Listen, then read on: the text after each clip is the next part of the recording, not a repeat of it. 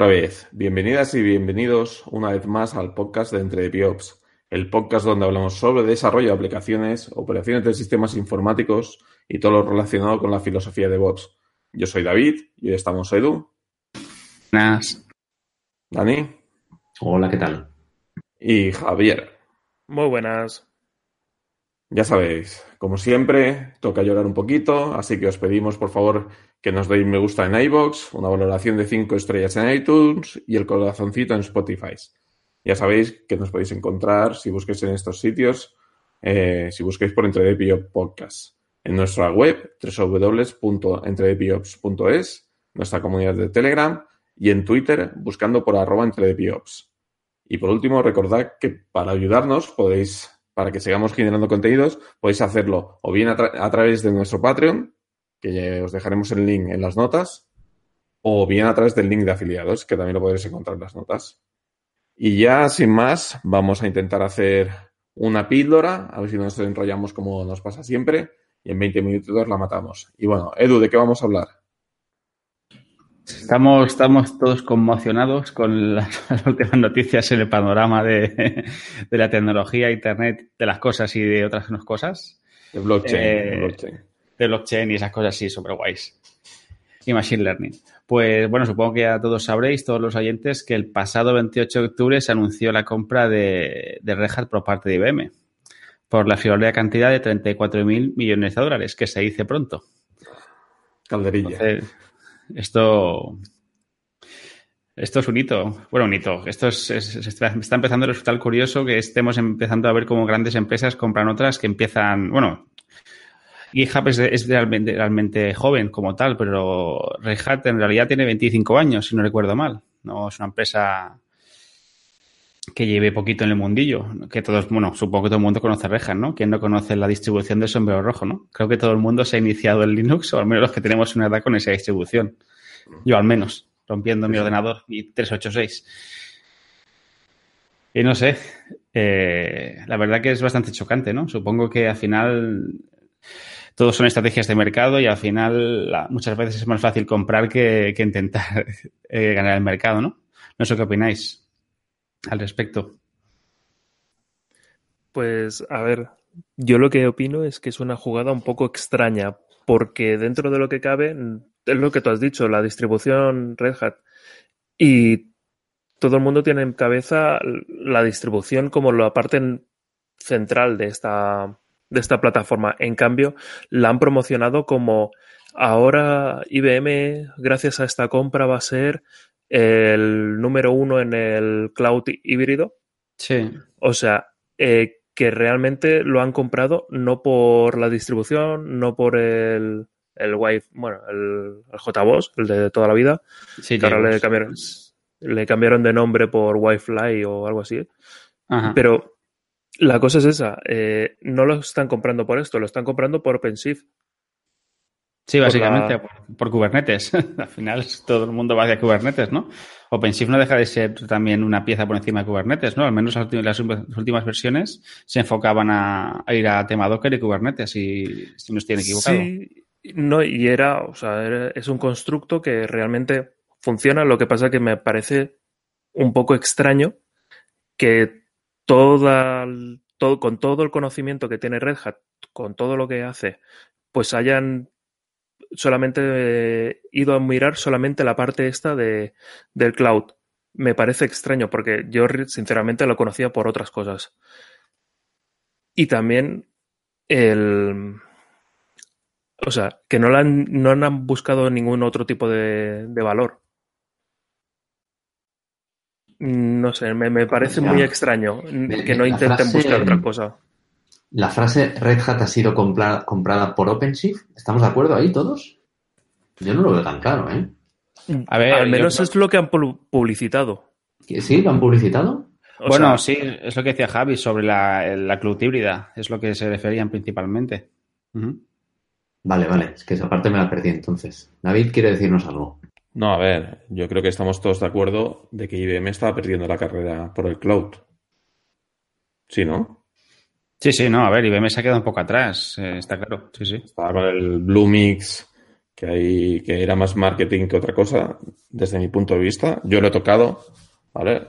Incluso hablamos aquí un episodio especial de Bluemix. La gente lo puede buscar, ya lo pondremos. Sí, Javi. No, más que nada, eh, no es que hayan perdido la carrera, sino que recuerdo eh, anuncios de IBM que decían el mainframe siempre ha sido la nube. Y todos estamos en la nube porque somos mainframe. Entonces, partiendo desde ahí, es, que. Todo el mundo, perdona, Javi, eso es falso. Todo el mundo sabe que, que la nube son servidores Linux, casi todos. Bueno, pero son mainframe. Pueden, funcionar encima de mainframe. Claro. funciona en IBM, tío.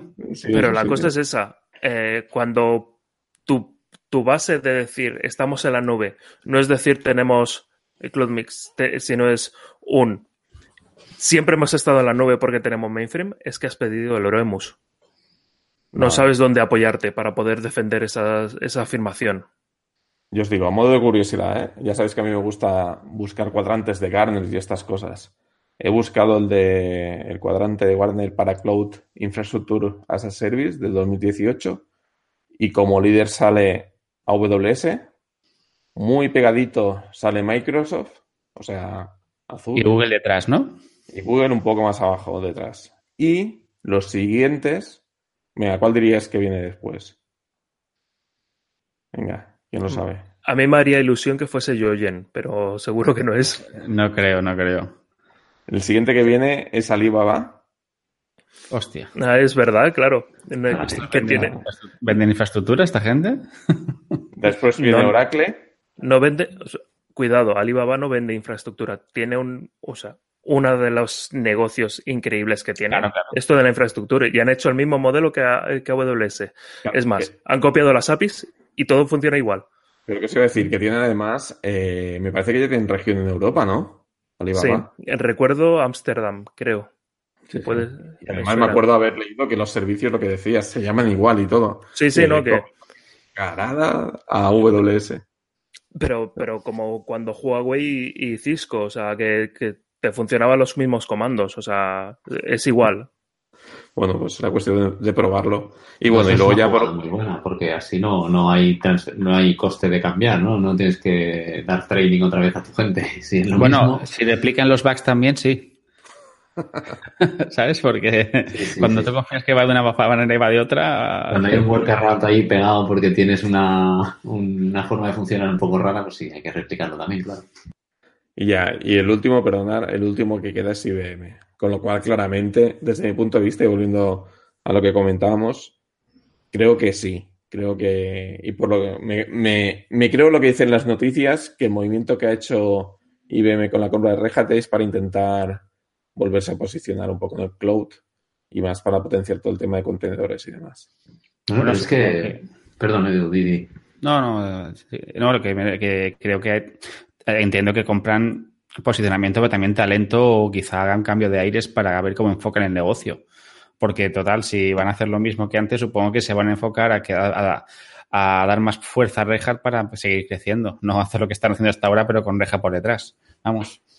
Bueno, según he leído, no sé cuán cierto será, en teoría Rehat será una división independiente de IBM. O sea, pertenece a IBM, pero será independiente. Ya veremos cuándo independiente. Solo el futuro lo dirá. Y en teoría, según leía, la idea es lo que tú decías, mm, que IBM se empape un poco de la filosofía de, de Red Hat. Pero bueno, sobre papel, ¿sabes? Se puede poner muchas cosas. Ya veremos cómo acaba. Más comentarios. Que yo, perdóname que me ponga pesado, pero. Eh, o sea, hablamos de cloud de que, de que, de que IBM está perdiendo la carrera por el cloud y tal, y que Red, y compra Red Hat para posicionarse en modo cloud, pero tener una tecnología de gestión de microservicios y de, de continuous delivery improvement y tal, como es, como es el producto, eh, como es el, el, OpenShift, no quiere decir poder eh, eh, posicionarse en el cloud público. O sea, no sé si me estoy explicando. Son dos cosas diferentes. O sea, OpenShift es una herramienta para cloud privado o público, lo que sea, Digamos. Eh, pero no es tecnología de cloud, puramente. No sé si. Vale, pero entonces yo lo que. O sea, yo lo que veo es, vale, no es una tecnología de cloud, pero poco importa si lo que puedes hacer es incluirla dentro de tu sistema. O sea, storage por parte de IBM, que es los antiguos Storage no sé si les cambiaron de nombre. Eh, la... Después, redes. Eh, también compraron una empresa de redes, no me acuerdo cómo se llamaba. Después le metes eh, tu trozo de, de cloud, pero ya no lo vendes como cloud público, sino que lo vendes como eh, cloud privado. Por eso dice lo del Hybrid Cloud. Porque la gracia es esa. Yo soy una empresa que tiene mainframes y ahora me viene el señor IBM y me dice, oye, aparte de tus mainframes, te voy a poner aquí esta maquinita que te hace que todo funcione perfectamente. Se llama cloud privado.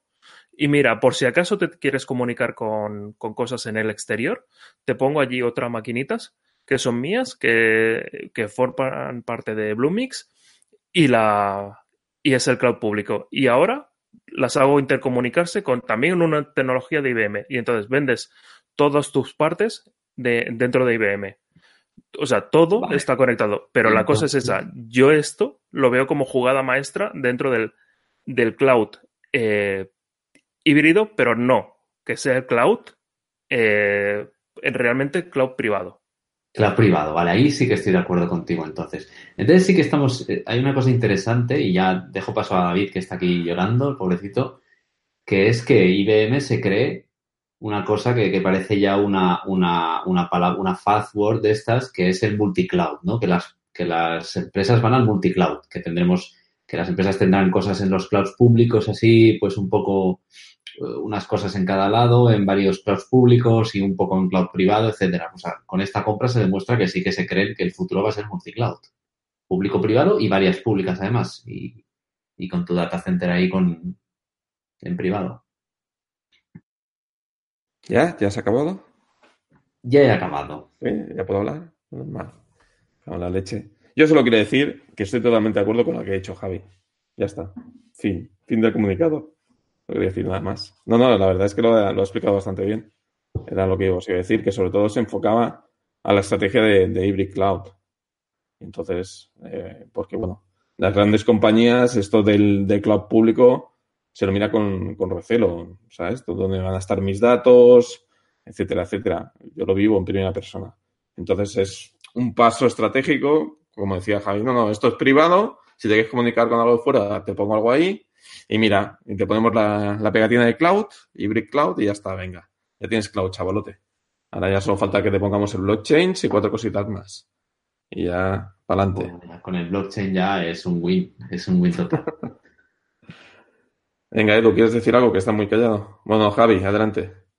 Mm, Bueno, yo iba a pasar ya a otro tema, que es una cosa que, que también me ha chocado. De los 34 mil millones, eh, resulta que esto es un 30% más que la valoración que había en la bolsa en ese momento.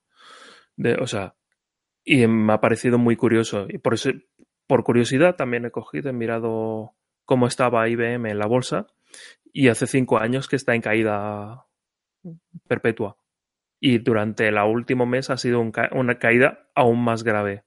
Entonces, me ha sorprendido bastante que puedan, que tengan motor suficiente como para poder realizar este, esta compra cuando la bolsa no les parece muy, muy favorable. Y la compra de Red Hat tampoco he visto que haya, parece que haya hecho una especie de repunte, pero tampoco no ha sido una recuperación muy grande. ¿Qué opináis? A ver, dos cosas. Eh, o sea, no tiene, en principio no tiene nada que ver la capitalización bursátil con la pasta que puedas tener tú en el bolsillo. O sea, que el hecho que IBM no tenga, o sea, vaya en caída libre en bolsa, que es básicamente porque está perdiendo, está perdiendo facturación, creo yo, a, a lo largo de los años va cayendo en facturación, si no recuerdo mal. No quiere decir que no estén podridos de pasta, claro. O sea, la compra la pueden haber, la pueden, tienen capacidad de hacerla igualmente. Y luego lo de lo de la eh, o sea, yo vi que Red Hat el día de que se anunció la compra, al día siguiente, cuando se abrió el mercado, subió un 45%, me parece que fue, de 120 o algo así a 170 y, 70 y algo y se ha quedado por ahí.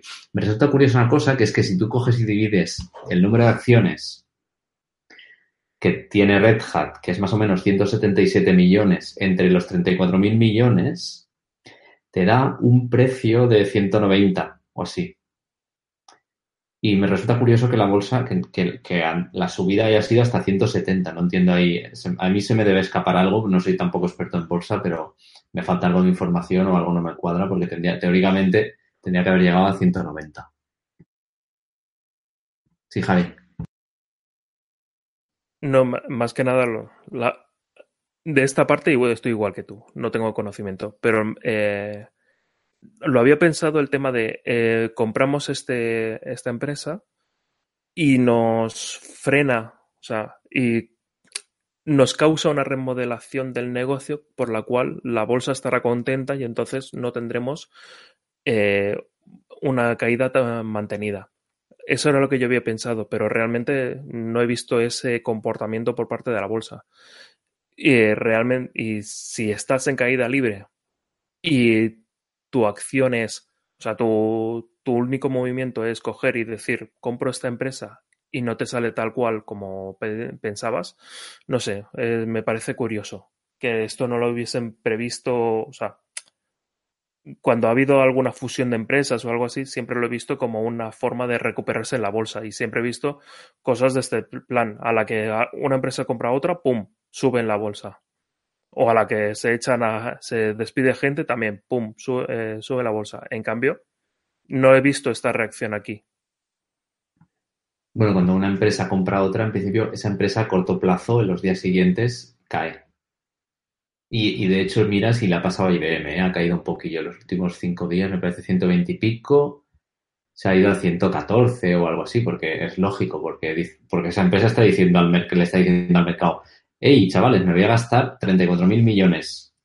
Y los accionistas dicen, ah, vale, 34 mil millones menos para nuestros, para nuestro revenue, ¿no? Para repartir dividendos. Dice, vale, pues automáticamente tu empresa, la cotización de, tu, de tus shares, se tiene que caer. Eso es a corto plazo. Luego otra historia es que eso impacte a medio, largo, eso ya es diferente.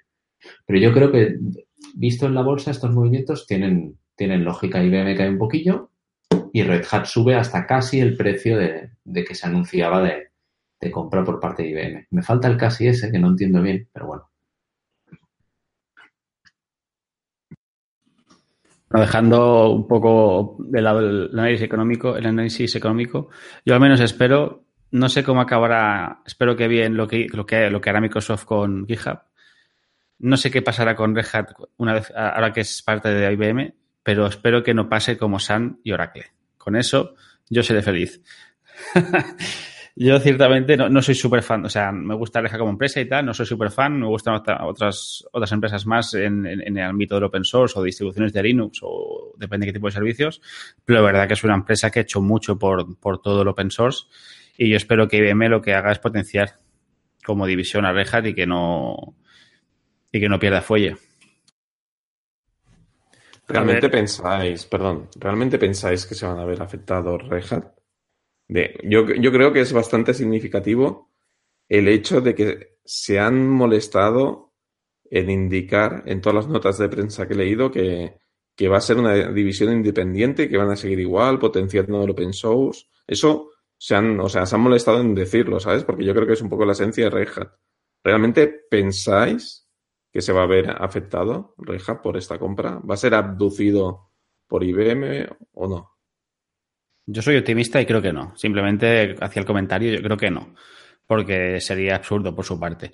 También es verdad que no es un caso igual que que pasó con San Oracle y tal, ¿no? Pero porque quizá en ese momento fue más quitarse competencia que otra cosa en ese momento. Entonces yo creo que la apuesta va, o sea, va a ser fomentar y va a ser apoyarse en ellos o utilizarlos como punta de lanza para ganar mercado. No creo que les interese hacer nada negativo con ellos, vamos. Y como bien has dicho, van a ser totalmente independientes. Javi, ¿qué opinas? Pues que sí que yo creo que los van a afectar. Realmente no, entendería que una empresa, una mega empresa como es IBM, no cogiese una delegación que una de las tantas que tiene y la metiese dentro de su infraestructura.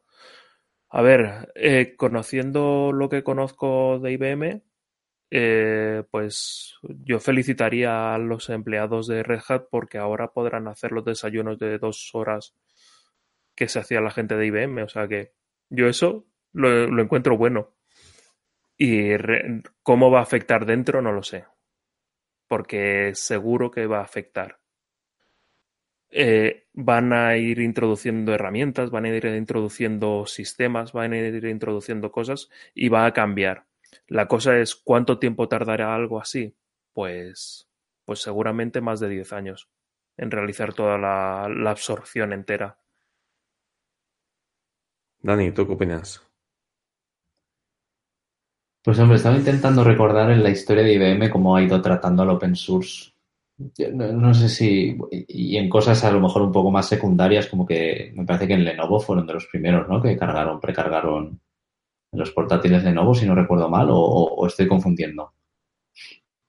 Pero yo creo que al final, no estoy seguro, no sé, pero yo, yo creo que al final, el- el- desde un punto de vista del mercado y tal, el mercado valora a las empresas que, que se portan bien con open source. Y esto lo estamos, o sea, digamos que los clientes cuando adquieren servicios y productos de tecnología empresarial eh, están cada vez más, o sea, valoran que, que, que se colabore con el, que esos proveedores colaboren con open source. O sea, sería un movimiento como un poco hacia atrás que IBM ahora eh, adquiriera esta tecnología, privatizara, o sea, dejara de colaborar ahí en, en, en todo lo que eh, Red Hat representa, etcétera. Yo creo que no, no lo hará. Yo creo que lo tratará bien, tratará bien el legado de Red Hat. Yo, una cosa así, al vuelo. Eh, la sexta contribuidora del kernel de Linux ha comprado a la tercera contribuidora del kernel de Linux. O sea, realmente IBM ha contribuido mucho en, lo, en el kernel 4, creo que era un rango del 4.14 al 4.17 o algo así. El último report que, que se puede conseguir por internet. Y entonces, la cosa está en, en que realmente eh, hay mucha parte de open source que ha hecho IBM, tanto en el kernel de Linux como en otras cosas. Por ejemplo, no sé si os sonará una cosa que se llama Symfony, que era el- que es un bueno algo parecido a Open a OpenOffice o LibreOffice, pues Symfony es, es de IBM y es gratis. Pero es que no sé si alguien os suena Eclipse, el compilador, o la JWT, que es eh, todos los programas que, que sacabas con Eclipse, tenían la misma pinta. Pues esto también es open source y también es libre, tú lo podías utilizar. O sea, realmente IBM ha tenido bastantes eh, desarrollos open source. Lo que pasa es que mm, no, si- no se han publicitado mucho. Yo también comentaros una cosa que quizá la gran mayoría de la gente no lo sabe. IBM ya hace mucho tiempo que tenía participaciones, o sea, tenía acciones de Red Hat. Y además, a nivel interno, eh, me parece que los i-Series, la, gama i-Series, ya te la vendía directamente IBM con, con Red Hat, con noción de Red Hat. Y era soportado oficialmente. Es más, dentro de IBM, y aquí Javi lo sabe igual que yo, que tenemos un pasado conjunto, eh, tú podías pedir una máquina que tu, tu, tu, portátil llevara Linux. ¿Y qué Linux te ponían? Te ponían un Red Hat. ¿Vale? O sea, es decir, esta relación eh, IBM Red Hat ya lleva tiempo y al final, bueno, eh, yo creo que ha sido la evolución natural, ¿vale? De coger y, y acabar de, no sé si llamarlo de fagocitar o abducir, pero, pero desde mi punto de vista creo que era normal que lo hiciera, ¿vale? Para intentar, como hemos dicho, eh, reposicionar y, ganar un mercado que lo tenía perdido. Y por mi parte, yo creo que ya podemos cerrar. Me parece que Edu quería comentar un último punto. Bueno, yo solo, no sé si conocéis a. Es un tweet que me pasaron, me pasaron, me pasaron, no me acuerdo. No sé si conocéis a Mario Fusco. Es un trabajador de Red Hat bastante conocido de la comunidad Java. Y básicamente le preguntaron por Twitter eh, si en Red Hat los trabajadores estaban en remoto y él comentó que prácticamente el 100%, o sea, un porcentaje muy alto. Entonces le, le respondieron, no sé si la política de, de, de no teletrabajo de IBM va a, ser, va a, coincidir, va a chocar un poquito con esa política de Red Hat. Va a ser curioso esto.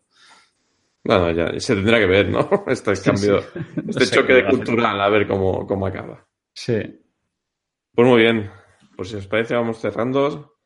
Eh, bueno, ya sabéis, a todos los que nos escucháis, por favor, valorad con cinco estrellas en iTunes, me gusta iVoox y corazoncito en Spotify. Así es como nos ayudáis para que esto se difunda y nos deis a conocer. Y es lo que nos anima a seguir generando contenido. Nos podéis contactar a través de nuestra web en www.entrepios.es. Otra vez, la comunidad de Telegram. Sé que somos pesados, pero la verdad es que es una comunidad muy maja. Además, la gente pide ayuda, se contesta. Yo personalmente he pedido un par de veces ayuda y, y la verdad es que enseguida la gente te da la información y demás. Eh, la podéis encontrar buscando por Entre Piops, nuestra cuenta de Twitter, arroba entre perdonad. Y ya sabéis, dando feedback. Momento de despedirse. Edu. La próxima. Dani. Adiós. Javi. Hasta luego. Y que nos habla. Through the centuries, the endless string of memories. Through the progress and the waste. Still the rivers flow, the sun will blow, the seeds will grow, the wind will come and blow it all away. are just a memory replaced.